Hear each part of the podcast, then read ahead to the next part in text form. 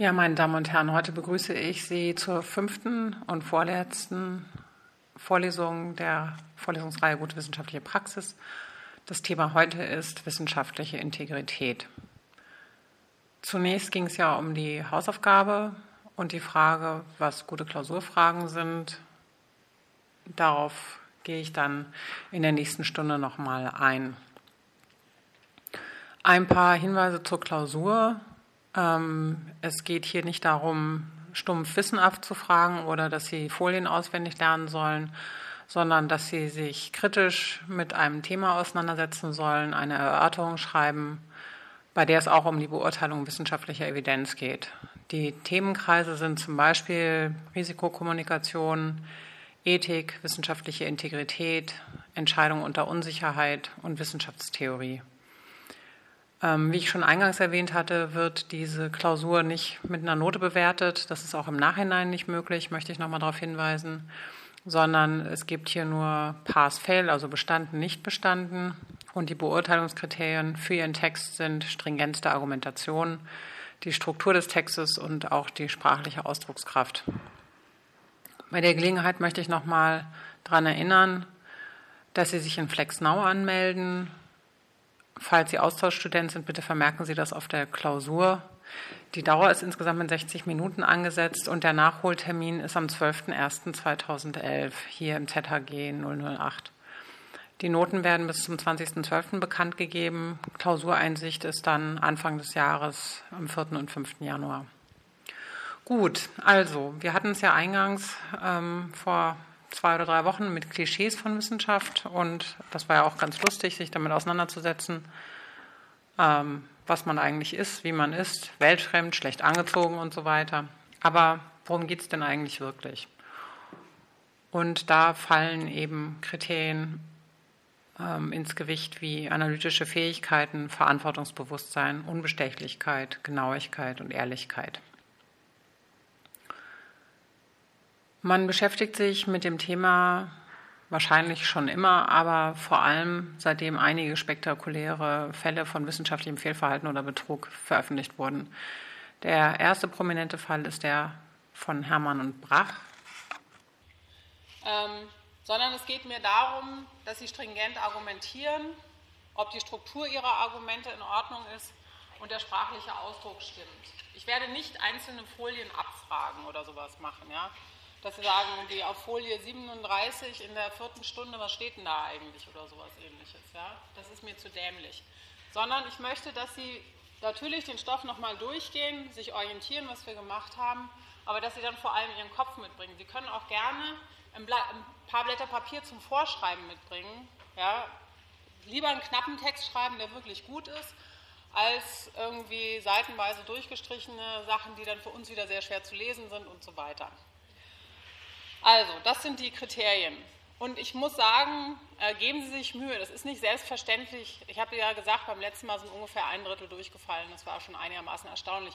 Obwohl ich beim letzten Mal sozusagen Idiotenfragen reingemacht habe, wo ich gedacht habe, das kann eigentlich jeder, ohne jemals in dieser Vorlesung gewesen zu sein oder auf die Folien geguckt haben, kann diese Fragen beantworten. Selbst die wurden nicht alle beantwortet, aber die lasse ich diesmal weg, weil mir das selber zu doof ist, sozusagen so Banane-Antworten dann zu lesen. Gut. Ich hoffe, dass Sie dann auch ein bisschen Spaß dabei haben. So. Denken Sie noch mal dran, in Flexdau anmelden. In den letzten Jahren war ich da ein bisschen großzügiger. Diesmal ist es ganz klar, wer nicht angemeldet ist, kann nicht eingetragen werden. Basta. Ähm, falls Sie Ausschussstudent sind oder Studentin, ich wurde da angeschrieben, dann vermerken Sie das bitte auf Ihrem Klausurbogen, sodass wir wissen, warum Sie nicht im Flexnau angemeldet sind. Dauer sind 60 Minuten. Nachholtermin nächstes Jahr, nochmal zur Erinnerung, hier wieder. Äh, die Bekanntgabe der Noten äh, erfolgt noch vor Weihnachten. Und äh, ich mache das dann so, dass ich in StudIP die Liste mit den Matrikelnummern reinstelle, wer halt bestanden und nicht bestanden hat. Weil ich nicht weiß, wie schnell die im Prüfungsbüro arbeiten vor Weihnachten. Klausureinsicht für die, die wissen wollen, warum sie es nicht geschafft haben, ist dann Anfang des Jahres. Und bitte melden Sie sich an. Die Informationen können Sie ja dann alle von den Folien ziehen. Ähm, so. Wir hatten es ja schon mit den Klischees von Wissenschaft. Und es wurden dann Stichworte genannt wie weltfremd, schlecht angezogen, aber auch intelligent. Was ist denn noch, nochmal um sich daran zu erinnern, wirklich wichtig? Also wenn Sie sich sozusagen in die Hände eines Wissenschaftlers begeben oder einer Wissenschaftlerin, was ist Ihnen da besonders wichtig?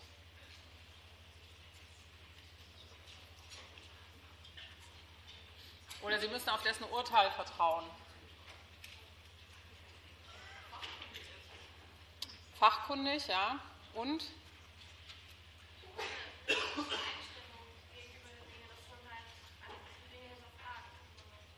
Kritische Einstellung, ja.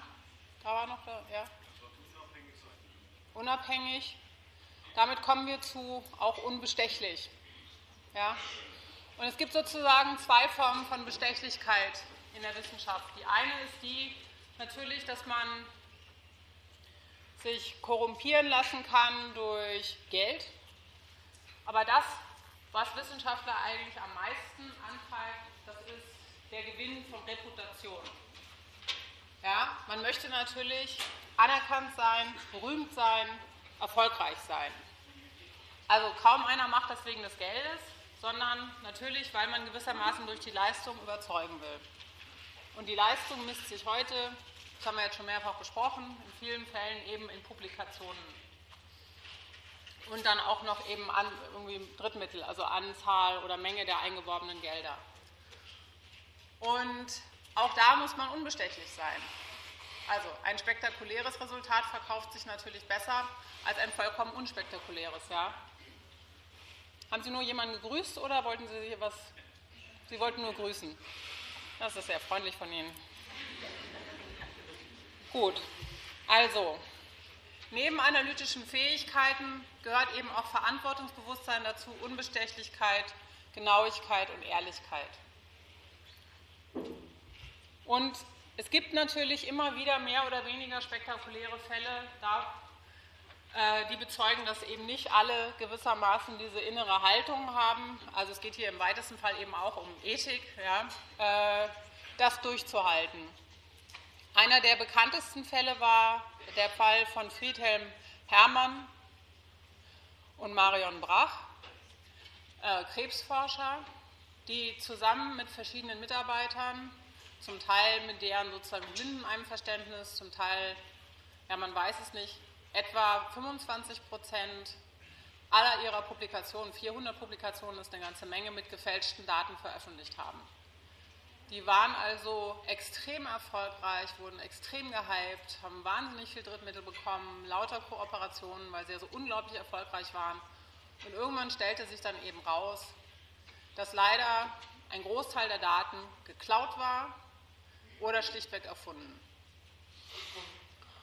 Und 1997 hat eben ein Mitarbeiter von den beiden, das war ein Paar, ähm, Hermann und Ma also Marion Brach war seine Mitarbeiterin und seine Geliebte und später auch irgendwie Lebensgefährtin, dass die, ähm, dieser Mitarbeiter ist dann zu seinem Doktorvater gegangen und hat gesagt, in meinem Labor geht es nicht mit rechten Dingen zu. Irgendwie, wir haben Ergebnisse, wo es gar keine Studien dazu gibt. Wie kann das sein? Und das hat natürlich die Landschaft extrem erschüttert. Ähm, ein weiterer prominenter Fall war der von Jan-Henrik Schön, ein junger deutscher Physiker, der dann in die USA gegangen ist, an den Lucent Laboratories gearbeitet hat und einfach ein unglaublich tolles, überraschendes, großartiges Paper nach dem anderen veröffentlicht hat. Und fast alle davon waren irgendwie in Science oder Nature der kam in seiner Hochzeit auf eine Publikation pro Woche und wurde sehr, sehr gehypt, kann man sich vorstellen. Also, weil das eine ist natürlich, Leute wollen gerne erfolgreich sein, das andere ist, dass Institutionen auch immer sehr um erfolgreiche Leute buhlen. Es wurde dann schon diskutiert, dass für ihn, obwohl er da gerade 30 war, ein Max-Planck-Institut eingerichtet werden würde. Das war alles schon in Vorbereitung. Und irgendwann hat er den Fehler gemacht, die gleiche Abbildung für ein anderes Paper wieder zu benutzen. Und dann hat, also irgendjemand, der ein gutes visuelles Gedächtnis hat, hat dann gesagt, das habe ich doch irgendwie schon mal gesehen. und hat angefangen nachzugucken. Und dann kam raus, dass das gar nicht ein einzelnes Ergebnis war, sondern dass das häufiger passiert war schon. Dass also die gleichen Abbildungen für verschiedene Zwecke sozusagen umetikettiert und dann wieder, also sozusagen eine Art Gammelfleisch war das dann, ähm, wieder publiziert wurde. Der war sicherlich nicht dumm im Sinne von, was analytische Fähigkeiten angeht, aber er war eben völlig diesem Erfolgsdruck ähm, erlegen. Und letztendlich wurde ihm dann auch, wurde lange darüber verhandelt, ob ihm die Doktorwürde aberkannt werden müsse oder nicht. Ich glaube, sie haben sie ihm dann ähm, gelassen. Ein anderer Fall, mehr aus unserem Bereich auch wieder, ist Stammzellforschung. Der koreanische Stammzellforscher Wang Suk, der ähm, Klonierung von Organismen, also nicht nur Hunde, sondern dann auch äh, Menschen, ähm, meinte gezeigt zu haben. Und auch da war es so, dass er also hofiert wurde in Korea, eingeladen wurde zum Staatspräsidenten, einer der wichtigsten Prominenten wurde in seinem Land. Und irgendwann musste man rausstellen, also musste man feststellen, keiner konnte die Ergebnisse replizieren.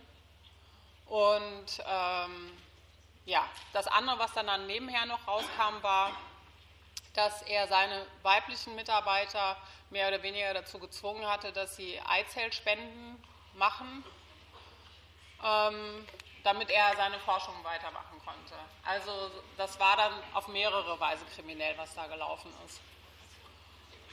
Und auch hier wurden dann die Paper zurückgezogen. Also das ist jetzt hier, so sieht das dann aus im Internet, wenn man nachguckt, da steht dann eben, this article has been retracted. Man kann es durchaus noch lesen, aber es ist gewissermaßen nicht mehr valide. Und dann hat es dieses Jahr den äh, ziemlich spektakulären Fall um Mark Hauser gegeben, der mich persönlich auch ziemlich angefasst hat, weil ich selbst mal bei Hauser im Labor gearbeitet habe, in meiner Zeit meiner Dissertation als Gast. Er war Chef des Cognitive Evolution Laboratory in Harvard und war ein absoluter Megastar. Also seine Bücher haben sich super verkauft. Er hat eben auch für äh, die Öffentlichkeit geschrieben, konnte sehr gut schreiben, hatte auch einen etwas überdurchschnittlichen Output an Publikationen und ähm, hatte, sagen wir mal, so eine gewisse Reputation schon, dass er eigentlich nie bei einem Thema bleibt, sondern immer von einem Thema zum nächsten hüpft. Und das letzte Thema, was er sozusagen für sich entdeckt hatte, war dann die Moral, ähm, die biologischen Grundlagen von Moral und die Evolution von Moral.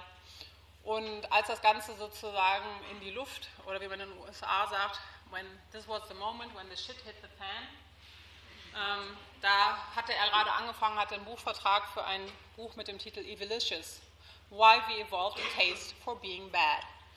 Und dann kann man sich natürlich vorstellen, dass gerade in den USA, wo es also weite Kreise überhaupt den Gedanken an Evolution schon verwerflich finden, wo die Kreationisten in der überwiegenden Mehrheit sind, wo ähm, intelligentes Design neben Evolutionstheorie ein gleichberechtigtes wissenschaftliches Fach in einigen Staaten ist, dass sie sich natürlich darauf gestürzt haben, dass jemand, der ähm, mit Evolutions, also ähm, Forschungsprogramm, also Evolutionstheorie basiert, auf menschliches Verhalten. Das war sozusagen das gefundene Fressen. Er ist dann erstmal für jetzt ähm, ein Jahr äh, in, äh, nach Hause geschickt worden, sozusagen, Leave of Absence, also unbezahlter Urlaub, wenn man so will. Und was da passiert war angeblich, das ist das, was man in der Zeitung lesen kann, ist, also er arbeitet ähm, unter anderem auch mit Affen, und das war ein Paper, das ist 2005, glaube ich, rausgekommen. Ähm, also es muss irgendwie 2002, 2003 gewesen sein. Da haben sie Experimente mit Affen gemacht und haben denen Lautsequenzen vorgespielt. Und dann muss man, wird das Ganze auf Video aufgezeichnet. Und bei Affen, ebenso wie bei Kindern, ist es so, dass wenn sozusagen eine Abweichung vom Bekannten kommt, dass sie sich dann wieder hinorientieren, dass das wieder Interesse erweckt. Und die Frage war gewissermaßen, wenn man jetzt die Sequenz verändert, ob der Affe dann wieder hinguckt oder nicht. Und es gab zwei unabhängige Beobachter, Hauser und ein Hiwi. Die haben das beide aufgezeichnet und dann einem anderen Hiwi gegeben, um es auszuwerten. Und der hat dann gefunden, dass in dem Codier, also wie das kodiert wurde, überhaupt keine Übereinstimmung war. Dass das, was Hauser kodiert hatte, was völlig anderes war, als ähm, was was eben der Hiwi kodiert hatte. Und diese Überein Überprüfung der Übereinstimmung ist natürlich sehr wichtig. Ich habe das gerade gestern zusammen mit einer Studentin gemacht. Und äh, es ist natürlich nie perfektes Agreement, aber wir hatten dann Korrelationen von 0,9 ungefähr. Und das ist das, was in Verhaltenswissenschaften auch als akzeptabel gilt. Gut, hier war irgendwie gar keine Korrelation. Darauf geht der Hiwi also zu Hause zurück und sagt, was ist los, das müssen wir nochmal kontrollieren. Sollte vielleicht ein Dritter nochmal kodieren. Ähm, und dann ist Hauser anscheinend total sauer geworden, die E-Mails sind auch veröffentlicht worden. I'm getting a bit pissed here. There were no inconsistencies. Also es war irgendwie ein Fehler in der Kommunikation. Daraufhin hat der Hiwi sich mit einem anderen zusammengetan und haben heimlich sozusagen, ohne dass Hauser das wusste, nochmal kodieren lassen von jemand Unabhängigen. Der konnte auch keine Reaktionen feststellen. Ähm, und darauf ist er dann zum Ombudsmann gegangen, also sozusagen dem Vertrauensdozenten, der für solche Fälle von wissenschaftlicher Fehlverhalten zuständig ist, dann auch zum Dekan. Und daraufhin sind 2007, als Hauser in, äh, in Australien war, für ein halbes Jahr, für ein Freisemester, äh, sind seine Computer beschlagnahmt worden. Und ähm, dann hat man nichts mehr gehört. Und äh, jetzt dieses Jahr ist sozusagen dann offiziell der Bericht gekommen der Fakultät, dass er sich in acht Fällen wissenschaftlichen Fehlverhaltens schuldig gemacht hat. Er musste ein Paper zurückziehen und für zwei Paper gab es, fehlten einfach ein Haufen Daten. Und er sagte dann irgendwie ähm, zu seiner Verteidigung, die wären eben abhanden gekommen und er könnte die aber jederzeit sozusagen nochmal machen, die Experimente. Das hat er dann auch getan und die wurden dann auch sozusagen nachgeschoben in den entsprechenden Journals. Bei, bei, Science bin ich noch nicht sicher, ob die das jetzt wirklich machen. Aber Proceedings of the Royal Society, die haben das gemacht, was so ein bisschen natürlich Leute, die durch einen ganz normalen Review-Prozess durchgehen, wo sie von vornherein alle Daten liefern müssen, etwas sauer gemacht hat. Ähm, aber vor allem geht es um schlampige Dokumentation. Ja? Also, dass eben Daten nicht auffindbar sind, dass es nicht richtig, die Laborbücher nicht richtig geführt sind, etc. pp.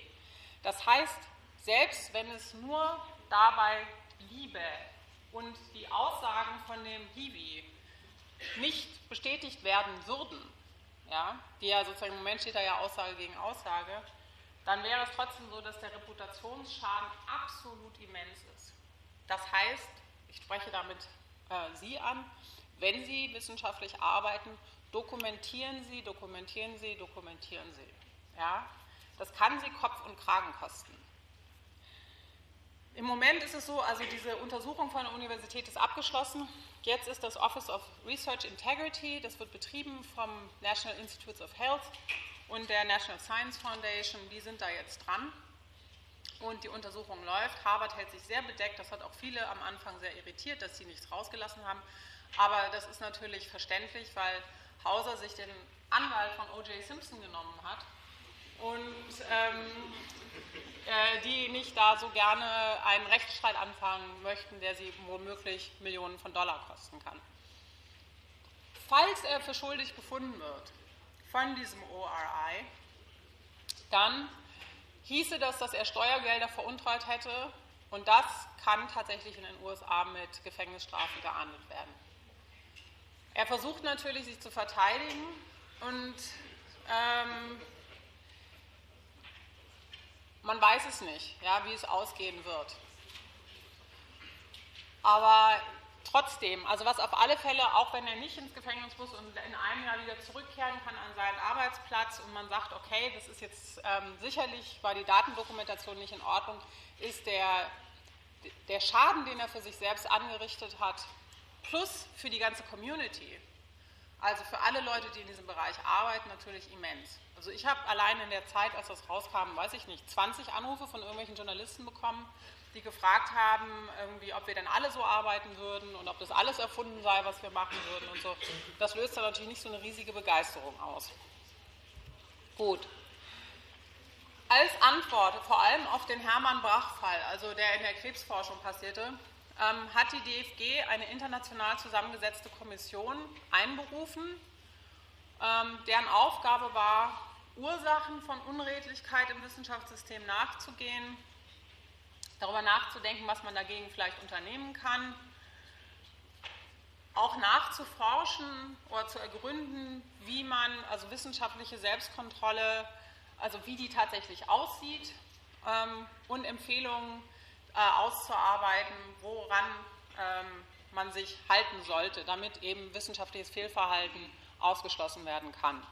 Das kann man im Internet einfach runterladen, diese Regeln. Und im Nachgang sozusagen, also die DFG ist vorausgegangen, hat praktisch jede wissenschaftliche Institution, zum Beispiel wie Max-Planck-Gesellschaft, aber auch die Universität Göttingen, eigene Regeln entworfen, die sich aber mehr oder weniger stark an diese DFG-Richtlinien anlehnen. Und in diesen Empfehlungen, also die erste Empfehlung ist, ähm, dass das Wichtigste ist, dass man gemäß den Regeln der Kunst arbeitet. Also, dass man das, was bekannt ist, wie die richtige Vorgehensweise ist, dass man die auch anwendet und nicht irgendwie so vor sich rumfuscht und doktert. Vor allem, dass man die Resultate dokumentiert, alle Ergebnisse konsequent selbst anzweifelt.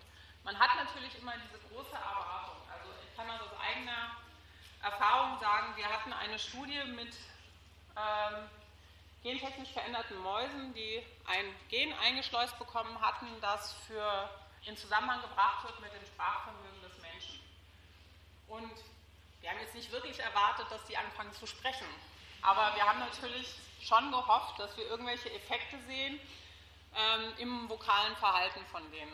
Und dann haben wir da also Unterschall, die kommunizieren vor allem im Ultraschallbereich, Gott sei Dank, sonst wäre es irgendwie ziemlich laut überall. Ähm, Im Ultraschallbereich haben wir unsere Mikrofone rübergehängt. Und die adulten Männchen, wenn die mit einem Weibchen konfrontiert werden oder mit Urin auch von einem Weibchen, dann also brechen die in Werbegesang aus. Ja? Und wir hatten also in den ersten Batch, also in, unserer, in unseren ersten, was weiß ich, 28 Tieren oder so, die wir in der Studie hatten, hatten wir diesen super Effekt, dass die Männchen mit der humanisierten FOXP2-Variante fünfmal so lang ungefähr gesungen haben wie die Wildtypen, die Kontrolle. Und wir waren natürlich total begeistert, spektakulär, Ruhm, ja, Instant, Instant Fame, irgendwie, das können wir alles bei Science publizieren, großartig. Und dann haben wir uns alle fest in die Augen geguckt und haben gesagt, aber besser ist es, wir machen das Ganze jetzt nochmal, weil es wäre echt blöd, wenn hinterher jemand sagen würde, wir haben die Studie repliziert and there is no such effect. Ja? Also je spektakulärer das Ergebnis, desto wichtiger ist, dass man sich selbst nochmal fragt, okay, naja, man weiß ja nie und so groß war die Sample Size nicht und so weiter. Da haben wir also nochmal 60 Tiere angesetzt. Und wie es dann so kommt, das ist die, ich schieße mir selbst ins Knie, ähm, Maßnahme gewesen, der Effekt war weg. Also warum der in den ersten äh, ob das wirklich nur ein Zufallsbefund war, ob irgendetwas anders war an den experimentellen Bedingungen, obwohl wir alles hochstandardisiert hatten, ob sich mit ähm, der Anzahl der Generationen was verändert, das wissen wir nicht. Aber es war auf alle Fälle so, dass wir wussten, dass wir es nicht mehr zu Science schicken werden. Also, damit haben wir die Community geschützt, aber wir haben letztendlich auch uns selbst geschützt. Ja? Und sowas, also auch wenn die initiale Enttäuschung groß ist, ja, und man manchmal, also jetzt diese andere, äh, wenn es zum Beispiel um Polier geht, ein weiteres, ich glaube, ein bisschen aus dem Nähkästchen-Geschichte äh, ist, dass wir eine Studie hatten, wo wir Affen getestet haben in so einem Affenpark, ähm, ob die sich gegenseitig auf Fotos erkennen. Und dann hatten wir in dem ersten Jahr, haben wir glaube ich 40 Tiere getestet und dann oder 28 Tiere, auch irgendwie sowas. Jedenfalls habe ich da gesagt, naja, ähm, ist ja ganz schön und gut, aber besser, wir nehmen noch mehr Tiere rein. Aus logistischen Gründen waren wir dann nicht in der Lage, das sofort zu machen, sondern wir sind erst 2010 wieder dahin gefahren, haben dann die restlichen Experimente gemacht. In der Zwischenzeit hat einer das publiziert mit drei Tieren in PNAS, Proceedings of the National Academy of Science, super Zeitschrift, top, ja.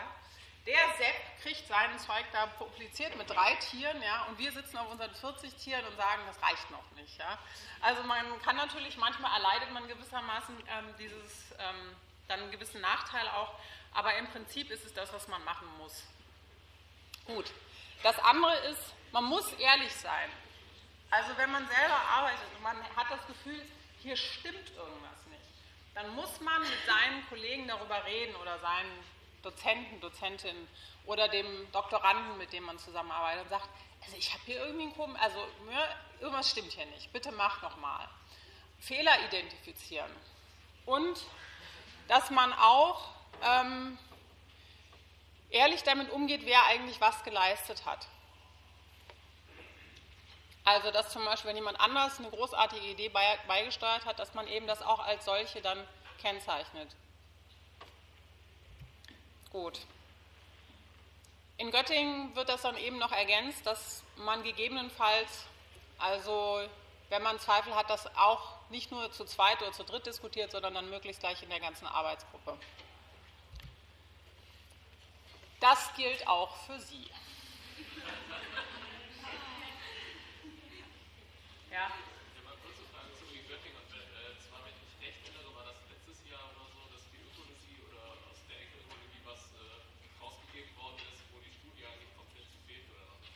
Das Manuskript fehlte, ja. Mehrere Manuskripte fehlten. Also was da passiert war, es ist wirklich wahnsinnig dämlich gewesen, man muss es wirklich sagen. Das war, das gab einen sogenannten Sonderforschungsbereich, also das ist ein Forschungsvorhaben, wo viele Arbeitsgruppen zusammenarbeiten. Es waren mindestens so ungefähr 16 oder 20 Arbeitsgruppen und die waren extrem erfolgreich. Haben in Indonesien gearbeitet und äh, Stoffkreisläufe und so weiter. Also ein super Projekt. Und man wird dann immer evaluiert regelmäßig. Das heißt, es kommt eine Gutachtergruppe rein und die gucken sich an, was hat man eigentlich geleistet. Und die hatten, glaube ich, 280 Publikationen also alle zusammen in fünf Jahren und so weiter. Und einer, der eben den Hals sozusagen nicht vollkriegen konnte, hatte dann noch in, und ich kann das total verstehen, wie das sozusagen in dem Kopf abgeht, das ist, dass man, die Begutachtung ist in einem halben Jahr, bis dahin werde ich das Manuskript schon abgeschickt haben. Ja? Und dann hat er das Manuskript sozusagen aufgeschrieben als eingereicht, obwohl es gar nicht eingereicht war. Ja? Er hat sozusagen sich den Credit, die Belohnung hat er sich schon ausgestellt und hat es schon auf seine Liste geschrieben, obwohl das Paper noch gar nicht existierte.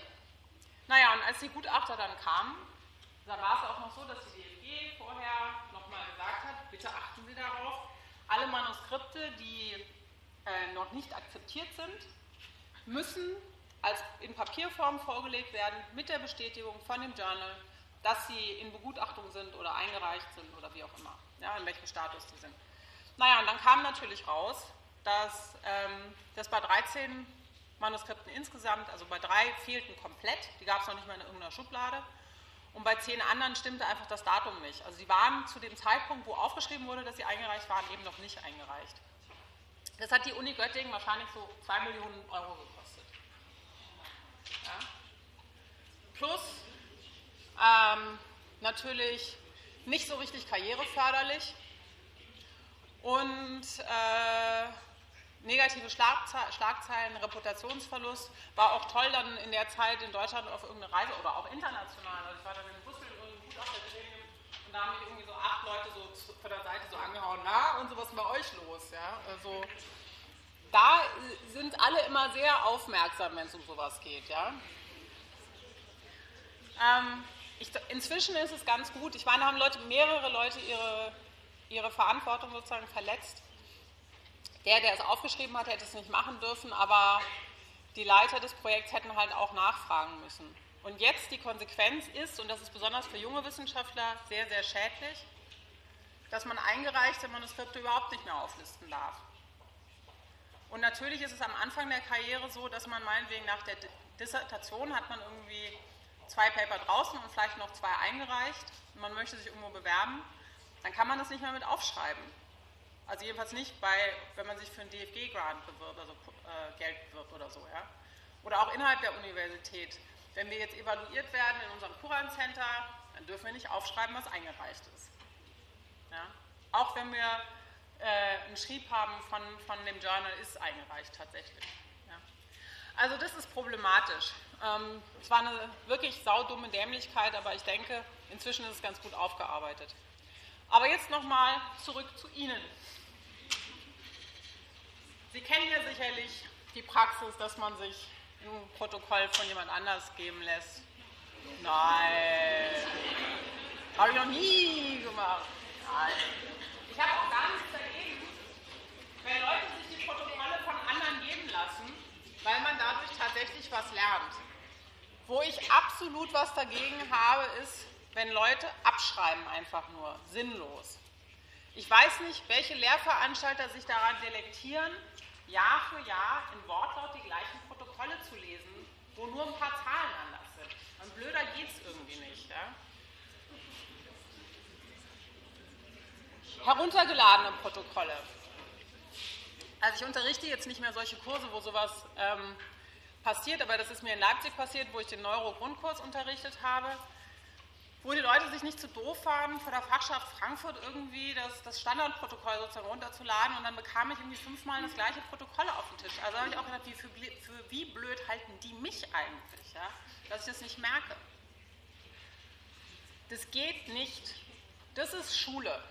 Hier Universität. Ja? Hier selber denken, selber schreiben.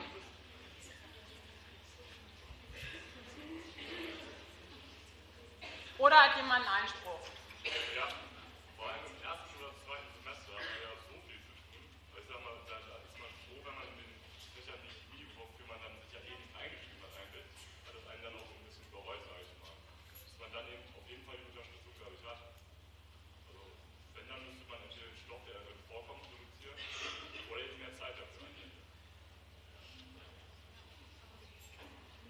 Ja?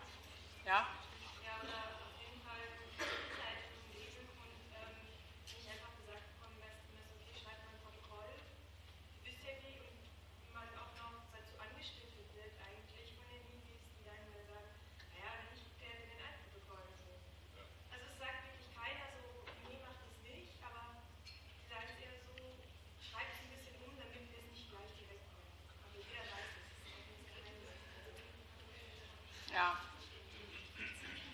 Das habe ich schon öfter gehört. Ich meine, ich finde es natürlich gnadenlos schwachsinnig. Also, ja.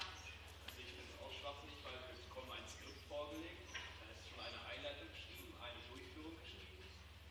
Und wir müssen halt im Prinzip alles nochmal abschreiben und formulieren. Wir müssen dann nur noch die Beobachtung und Auswertung hinzufügen. Dann, warum soll ich mir die Arbeit machen und das, ich kann es auch eigentlich auch direkt aus dem Skript abschreiben. Also es bringt im Prinzip nicht. Ja. Also das Problem ist, dass man genau diese Diskussion natürlich eigentlich am ersten Tag im ersten Semester führen müsste und es unter den Dozenten eine größere Kommunikation und Transparenz geben müsste. Nun rede ich mit den Chemiedozenten eher weniger, aber also lassen Sie sich sowas einfach nicht gefallen. Da muss man sich halt auch mal wehren ja, und sagen, was soll denn das? Ja?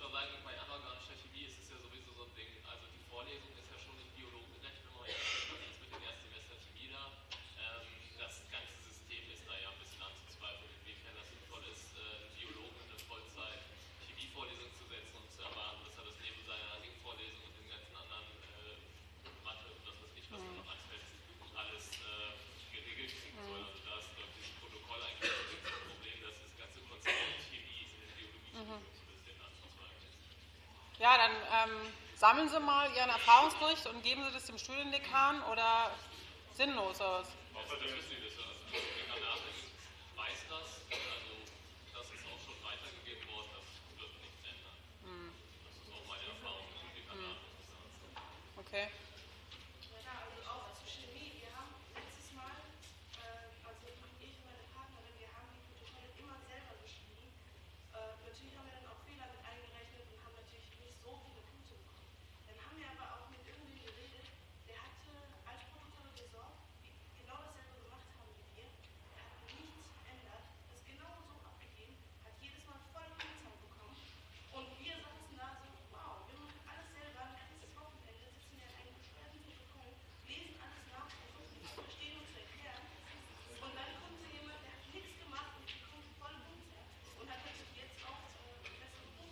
Ja, klar.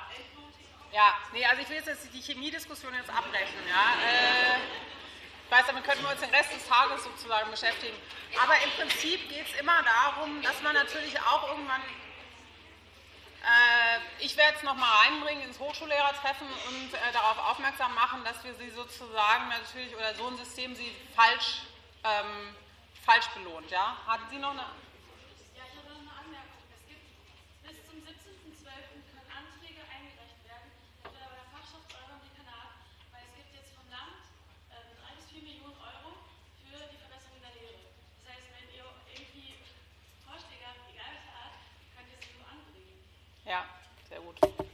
Gut, also, dazu möchte ich auch noch mal sagen, auch in den vergangenen Jahren habe ich dieses Thema mit dem Abschreiben diskutiert und trotzdem waren einige doof genug, dann auch noch in der Klausur voneinander abzuschreiben. Und so schlecht ist mein Gedächtnis Gott sei Dank noch nicht. Also ich merke es durchaus, auch wenn die Klausuren gemischt werden, wenn ich irgendwie 20 Klausuren später plötzlich wieder den identischen Text lese. Ja? Also tun Sie es nicht. Und ich werde das diesmal auch drakonisch an, weil mir das zu blöde ist. Das heißt, eine ganz klare Ansage. Wenn ich entdecke, dass zwei Texte in, also in Blöcken ja, identisch sind, dann wird das gesamte Modul als nicht bestanden gewertet. Da gibt es auch keine Möglichkeit der Nachholklausur, sondern nächstes Jahr wieder. Ja? Also, nehmen Sie das ernst.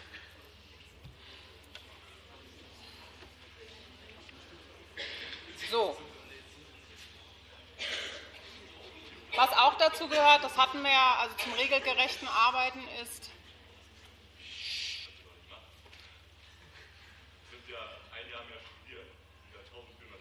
Ja, soll ich Ihnen was sagen? In den USA würden Sie von der Universität fliegen. So ist das. Ja, aber?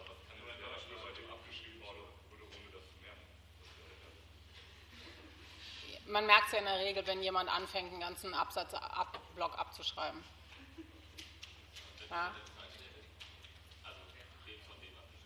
Also ich habe die Leute in den letzten Jahren immer zu mir einbestimmt und das war einbestellt und das war total klar, dass sie beide wussten, dass sie voneinander abschreiben. Fertig. Also ähm,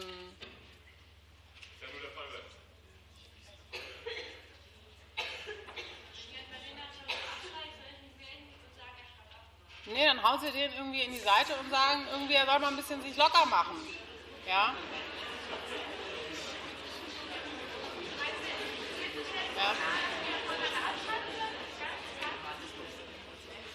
Ich kann nichts verstehen, wenn es so laut ist hier.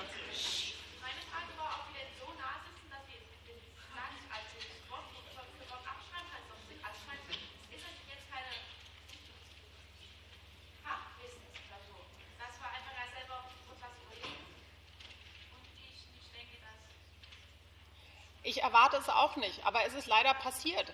Ja, also in den letzten Jahren, selbst bei Fragen, wenn es darum geht, um Risikokommunikation zum Beispiel, dass ich dann plötzlich zwei identische Thema, äh, Texte zum Thema Brustkrebsdiagnose bekomme oder sowas ähnliches, wo ich dann sage, ich, hier. Ja. Also tun Sie mir den Gefallen. Ja. So. so, der nächste Punkt ist, Natürlich, dass das, was wir schon besprochen hatten, dass wenn Sie einen Text schreiben, das gehört auch zum regelgerechten Arbeiten, dass Sie dann mit Quellenangaben arbeiten, also mit Referenzen das belegen. Und achten Sie darauf, also wenn Sie später mal eine richtige Publikation schreiben, dann ist das absolut wichtig, aber es ist genauso wichtig für Protokolle oder für ähm, Ihre Bachelorarbeit, dass Sie sich genau an die Anweisungen halten. Also ich denke, Ihr ähm, Dozent wird Ihnen dann sagen wir ein Muster geben, so macht man das in dem Journal, das in Ihrem Fach eben sozusagen das Modell ist und dass Sie sich dann auch wirklich bei jeder Referenz genau an den Stil halten und es nicht anders machen. Und ich kann Ihnen auch eins sagen, das hat einen wichtigen sekundären Effekt. Also wenn ich als Herausgeberin einer Zeitschrift ein Manuskript auf den Tisch bekomme und ich sehe, dass die Zitate alle Kraut und Rüben sind, dann frage ich mich natürlich, ob das sonst sorgfältig ähm, bearbeitet wurde, das Thema. Ja, also es ist auch ein Ausweis dessen, dass sie gewissermaßen es ernst nehmen, sich an Regeln zu halten. Gut. Ähm, wörtliches Zitieren, das ist einfach nur ein Zitat, damit Sie sehen, wie man zitiert. Also, wenn man kurz zitiert, dann kann man einfach das in Anführungszeichen setzen und in den Text reingeben. Wörtliche Zitate dürfen nicht verändert werden. Auslassungen bzw. notwendige grammatikalische Korrekturen müssen durch diese eckigen Klammern und die Pünktchen ähm, gekennzeichnet werden. Wenn Sie größere Mengen von Text zitieren, dann ist das genehmigungspflichtig, ein sogenanntes Großzitat. Also das Zitatrecht, das ist natürlich, haben wir für alles ein Recht, auch für das Zitatrecht gibt es ein Recht. Gibt das Kleinzitat, das ist eben nur ein kleiner Anteil aus dem Gesamtwerk. Großzitat, da muss man um Erlaubnis bitten. Genauso, wenn ich jetzt ein Lehrbuchkapitel schreibe und ich tue da irgendwelche ähm, Abbildungen rein, dann muss ich natürlich die Zeitschrift, aus der die Abbildung kommt, um Erlaubnis bitten, dass es abgedruckt wird. Das machen die dann normalerweise gerne. Ja? Gut. Auch nochmal ganz klar, also es gibt unterschiedliche Sitten. Hier in Deutschland ist es so, dass es eigentlich nicht richtig geregelt ist, wie mit Fehlverhalten von Seiten der Studierenden aus, äh, umgegangen wird. Ich habe das versucht, in der Hochschullehrersitzung mal aufs Tapet zu bringen, aber die meisten waren so, nein, das gibt es hier gar nicht, haben wir noch nie erlebt irgendwie. Ähm, in den USA ist es extrem strikt, da ist es so, also zum Beispiel an der University of Pennsylvania, wo, wo ich auch eine Zeit lang als Postdoc gearbeitet habe, wenn man kopiert, also abschreibt oder geklaute Protokolle einreicht, dann wird man aus dem Kurs ausgeschlossen und wenn das wiederholt passiert, dann wird man aus dem, aus, von der Uni ausgeschlossen und diese Leute zahlen irgendwie 30.000 bis 60.000 Dollar für eine Ausbildung. Also das zählt dann nicht. Ja? Gut.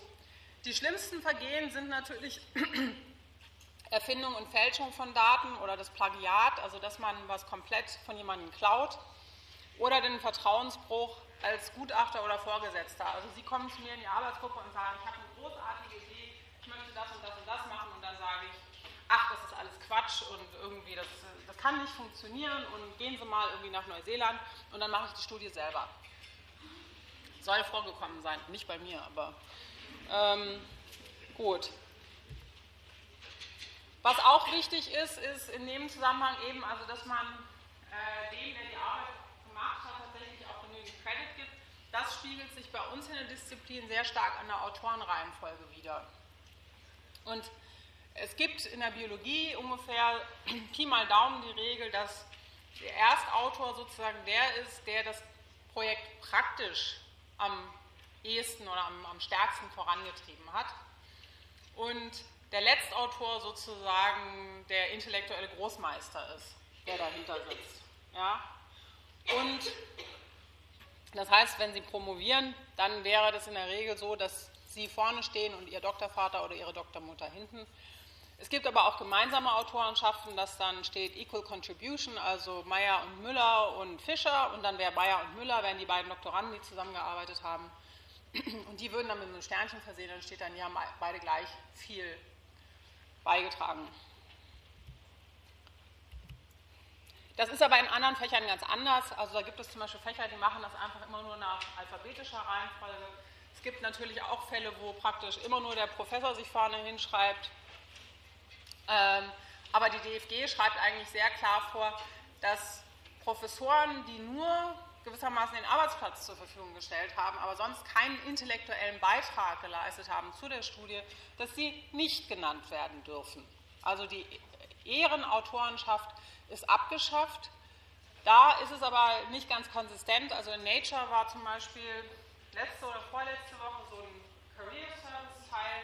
Da ging es darum, junge Nachwuchswissenschaftler irgendwie so Tipps zu geben, wie sie ihre Karriere äh, vorantreiben können. Und dann war ein Tipp, irgendwie laden Sie doch irgendwie einen berühmten Forscher sozusagen als Gastautor auf Ihr Paper ein. Ja, wo ich so gedacht habe, was? Ja, also das darf eigentlich überhaupt nicht sein. Es ist auch im Gegensatz zu dem, was in Nature selbst sonst als, als Regularien zugrunde gelegt wird. Gut.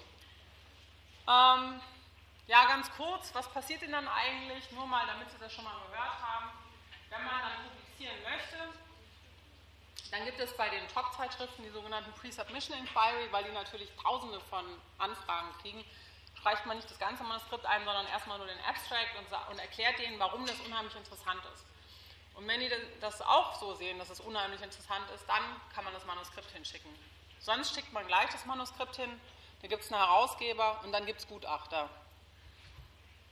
Und je nach Journal und Manuskript werden zwei bis drei Gutachten eingeholt, manchmal auch vier. Und dann sitzt man da als Herausgeber und guckt sich die ganzen Gutachten an. Und wenn alle sagen, Uah, das ist grauslich, dann kann man einfach auf den Reject-Knopf drücken, dann wird das abgelehnt. In manchen Fällen sagen auch alle, wow, das ist super interessant, klasse, muss unbedingt publiziert werden, nur kleinere Änderungen. Dann schreibt man einen netten Brief und sagt, wir freuen uns sehr, dass wir das annehmen können, bitte machen Sie noch kleine Änderungen. In der Regel ist es so, dass zwei Leute sagen, das ist super und einer sagt, das ist total grässlich. Und dann muss man es selber lesen und sich ein eigenes Urteil bilden. Gegebenenfalls lädt man noch jemand anders ein. Und dann wird sozusagen durch Kollegen, Fachkollegen entschieden, ob letztendlich ein Manuskript auf den Markt kommt oder nicht. Das ist der sogenannte Peer-Review-Prozess. Und das ist so ähnlich wie Churchill gesagt hat, das ist wie Demokratie. Es ist furchtbar, aber wir kennen nichts Besseres. Ja, also es ist schon vieles versucht worden, ähm, aber es gibt kein besseres System. Und ähm, es gibt natürlich jetzt auch, seitdem alle irgendwie äh, bloggen und so weiter, die Möglichkeit, ein Paper einfach so zu veröffentlichen und dann Kommentare darunter zu schreiben sozusagen. Es gibt auch inzwischen eine ganz interessante Reihe von Zeitungen, die veröffentlichen die Gutachten mit, äh, mit dem Paper, sodass man den Gutachter sozusagen, obwohl der anonym bleibt, auch ein bisschen mehr sozusagen äh, dessen, was er geleistet hat, weil das ist wahnsinnig viel Arbeit, dass da eben auch alle was von haben. Gut. Mir ist es schon mal passiert, dass der Editor ein Paper zurückgehalten hat, mehrere Monate, und dann das zum gleichen Thema eine eigene Studie publiziert hat. Okay. Ähm, was wichtig ist, zu den Regeln guter wissenschaftlicher Praxis gehört auch, dass wir Sie, die Studierenden und dann vor allem später auch die Doktoranden, die ja mitforschen, vernünftig behandeln.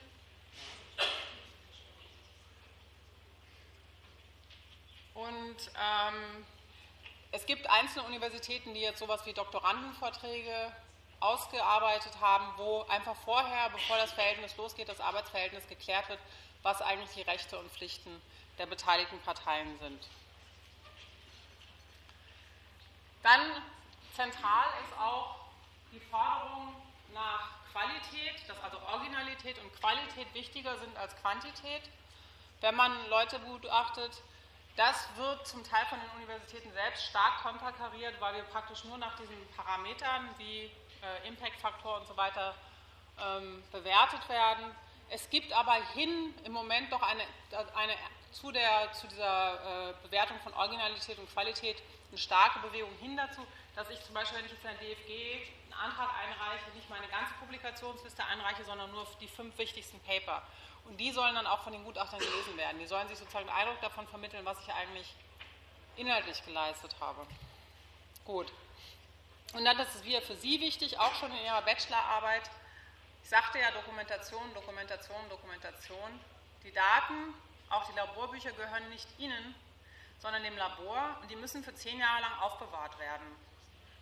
Das ist absolut verpflichtend und das haben Sie jetzt an dem Hauser-Skandal gesehen, dass sozusagen ein Labor, das bei einer Überprüfung nicht das Archiv öffnen kann und sagen kann, die Daten zu der Studie stehen hier und die Daten zu der Studie stehen da, äh, ist im Eimer. Gut, das sind einfach nur noch ein paar Regularien sozusagen.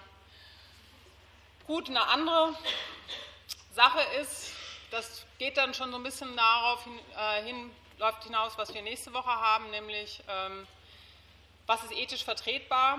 Ähm, es gibt ja zunehmend die Diskussion darum, ob Neuroenhancement sinnvoll ist und richtig. Und Sie haben sicherlich auch schon von Leuten gehört oder kennen diese selber oder haben es selbst schon probiert, dass man irgendwelche, also neben Kaffee sozusagen zu anderen Drogen greift, um die Aufmerksamkeit zu steigern.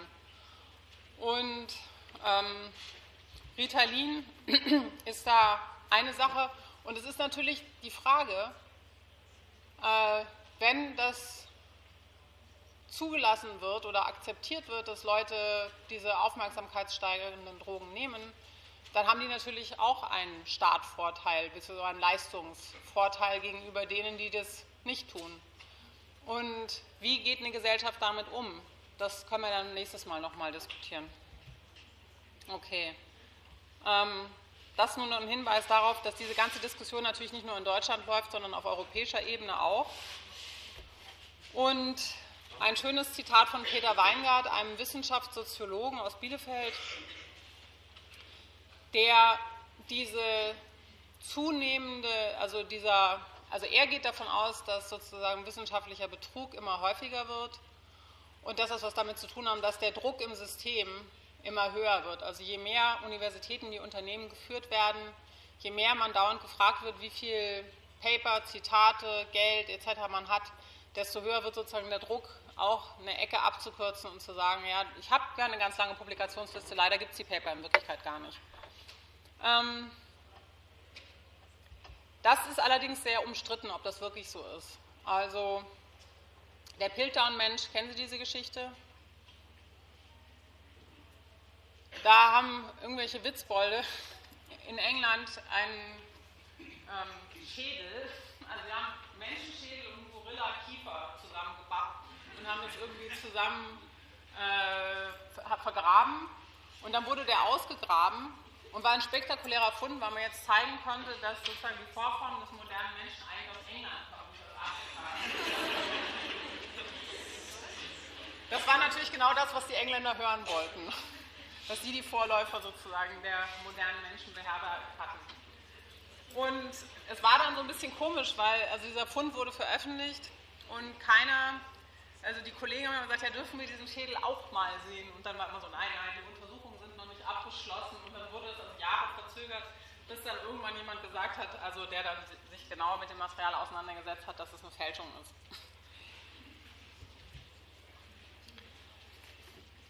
Was wohl ziemlich klar ist, also die spektakulären Fälle wie Hermann Brach oder äh, Jan-Henrik Schön, Mark Hauser, wenn das dann auch einer wirklich wird, das ist natürlich eher selten. Also dass Leute, die so prominent sind, so dermaßen tief stürzen. Aber was sicherlich häufig ist, das sind die kleinen Sachen.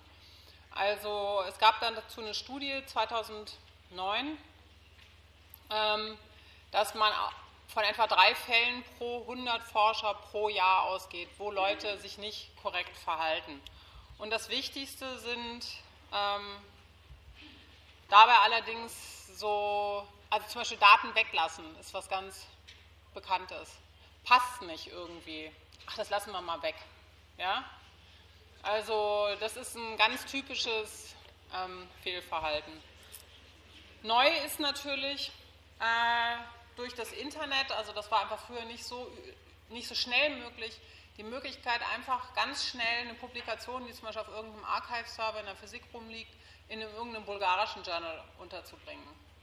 Und jemand hat sich mal die Mühe gemacht und geguckt, wie viele identische Paper eigentlich publiziert worden sind.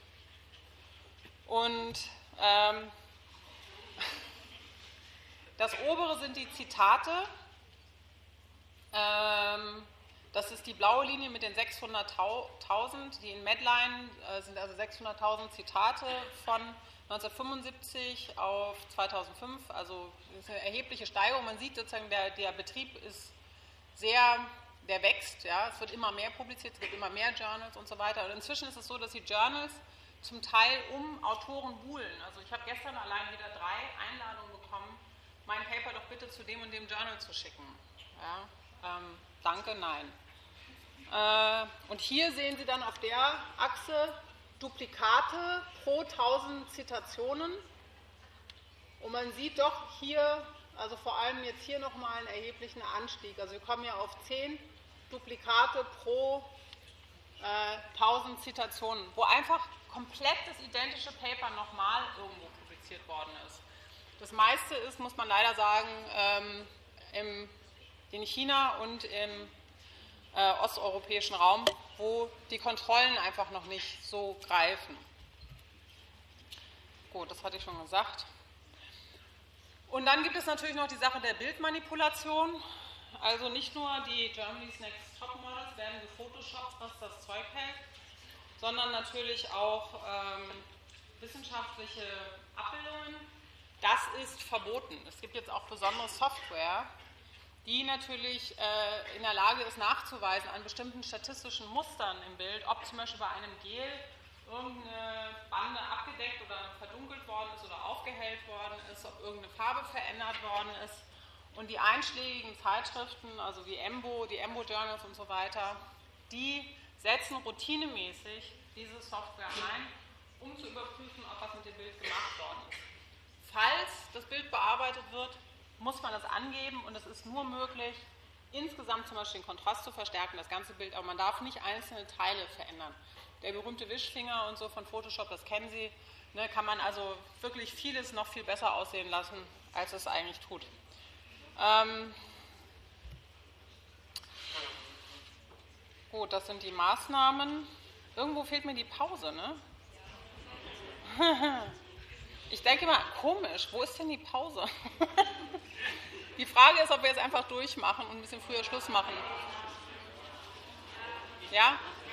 Gut. Okay. Also, nochmal zusammenfassend.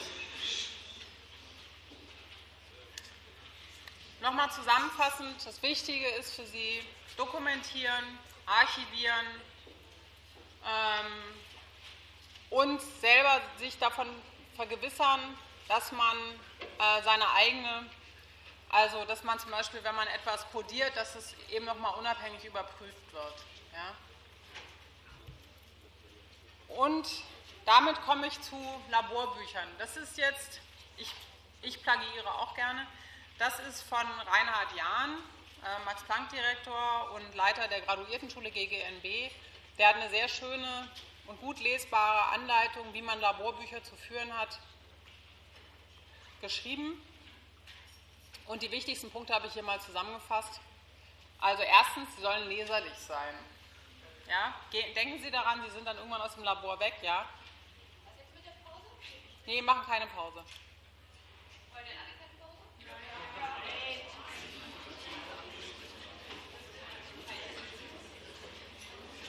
Es waren jetzt mehr Leute, die energisch genickt haben, als die äh, gemacht haben. Ja, ist nur noch 20, 25 Minuten. Eigentlich sind wir ziemlich zum Schluss schon, ja.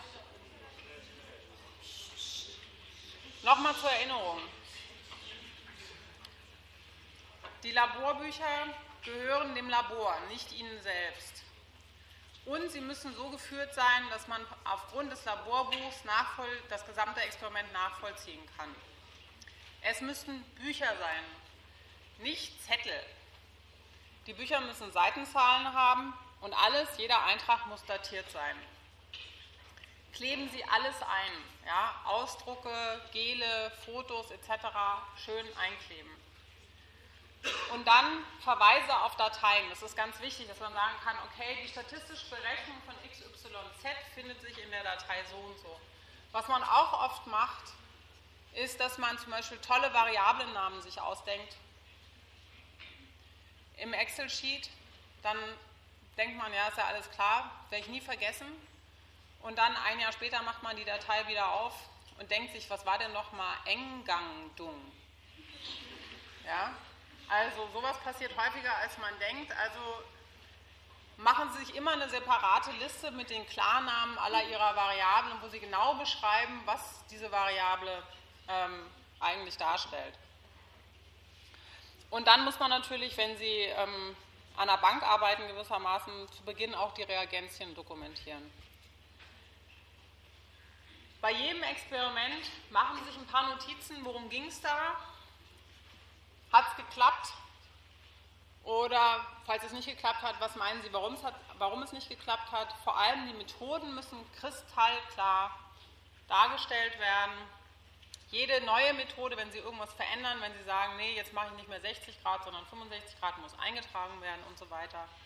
Und vor allem ist wichtig, dass Sie wirklich jedes Experiment dokumentieren, auch die, die nicht funktioniert haben.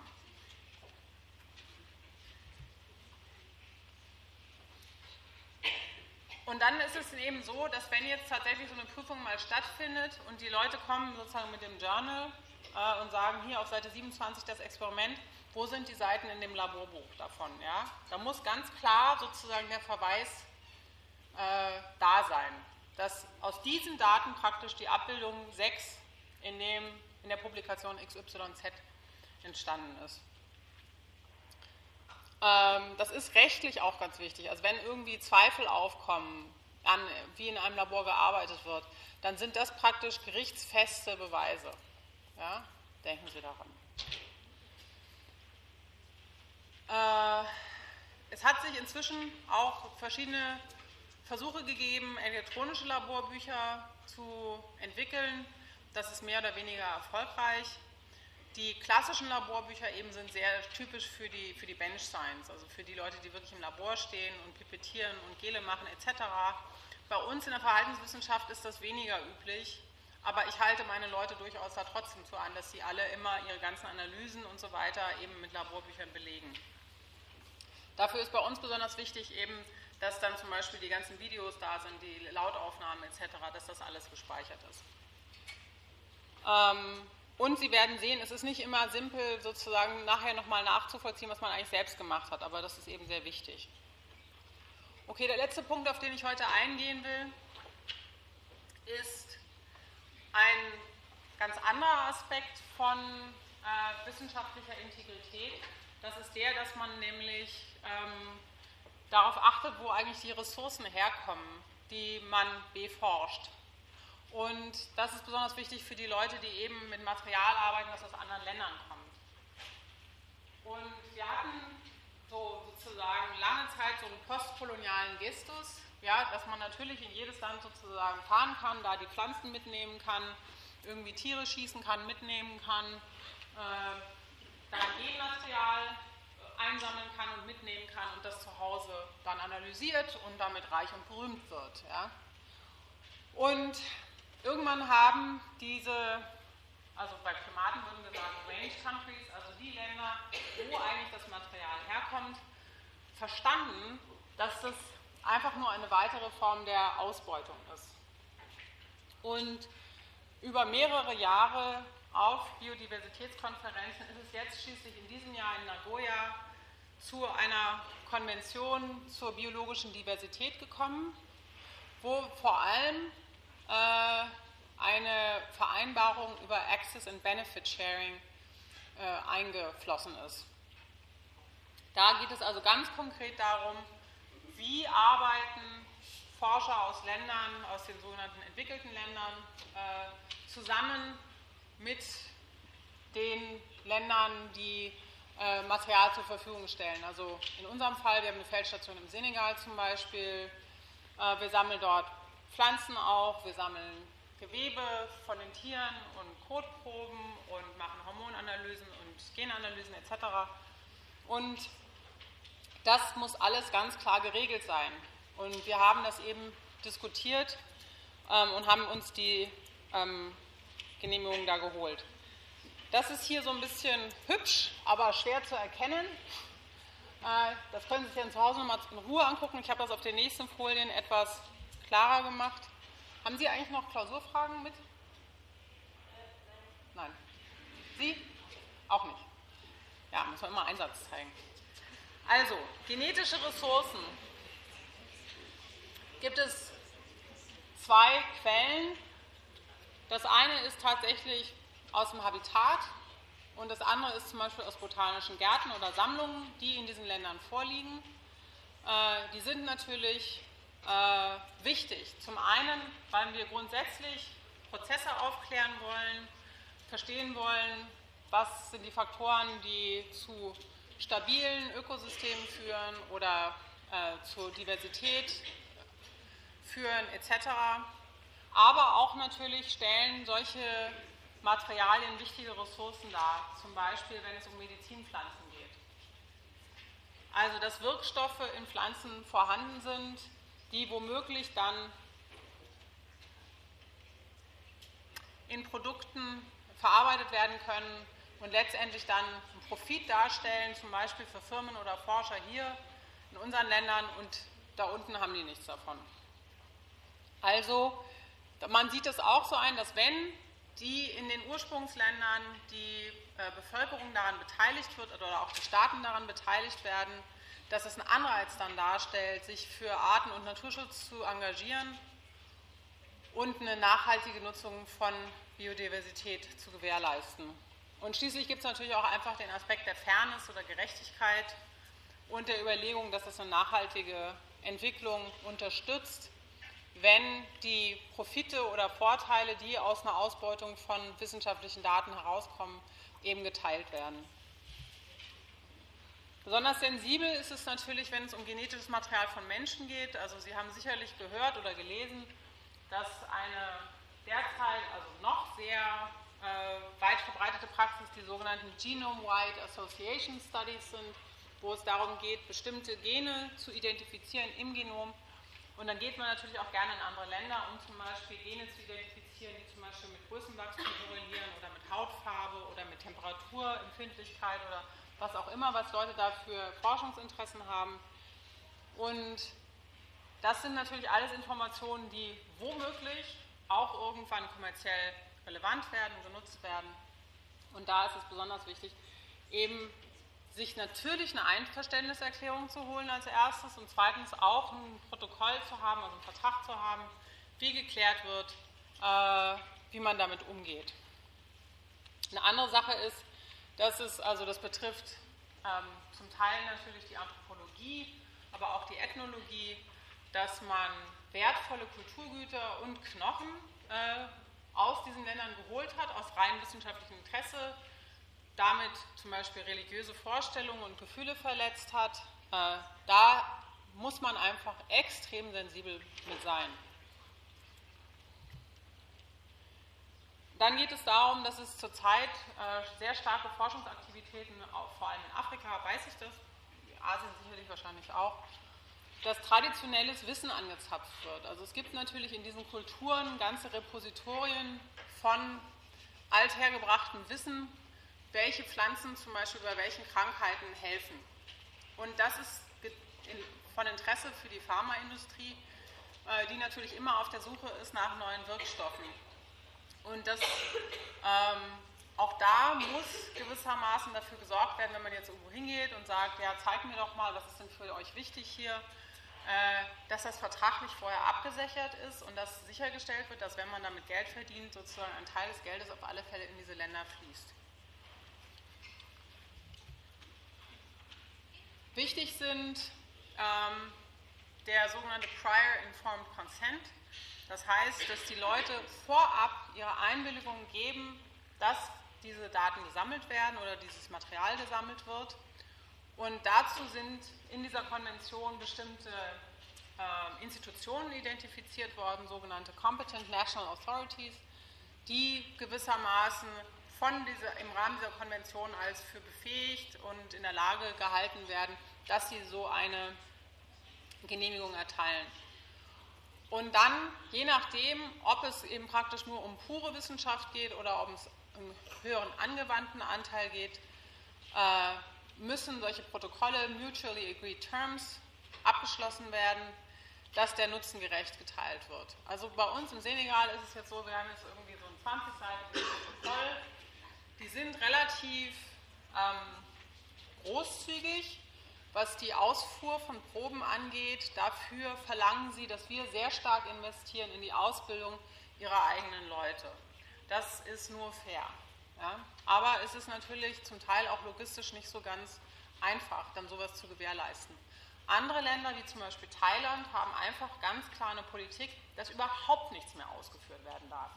Nicht, äh, kein Kiesel, keine Kackeprobe, kein Blatt, nichts. Ja? Das muss alles praktisch, man muss dann einen Partner vor Ort finden, mit dem man zusammen ein Labor aufbaut, wo man Leute ausbildet, die dann für einen diese Analysen machen. Und ich denke, das ist der Weg, die, also die Richtung, in die es wahrscheinlich gehen wird. Wer sich dafür interessiert, hier ist die Webadresse über diese Konvention der biologischen Diversität. Okay, und nächstes Mal dann geht es um weitere Fallbetrachtungen in der Bioethik. Ich bitte Sie alle noch, mir die Klausurfragen, die denn welche haben, mir zu geben. Und dann sehen wir uns nächstes, nächste Woche wieder. Danke.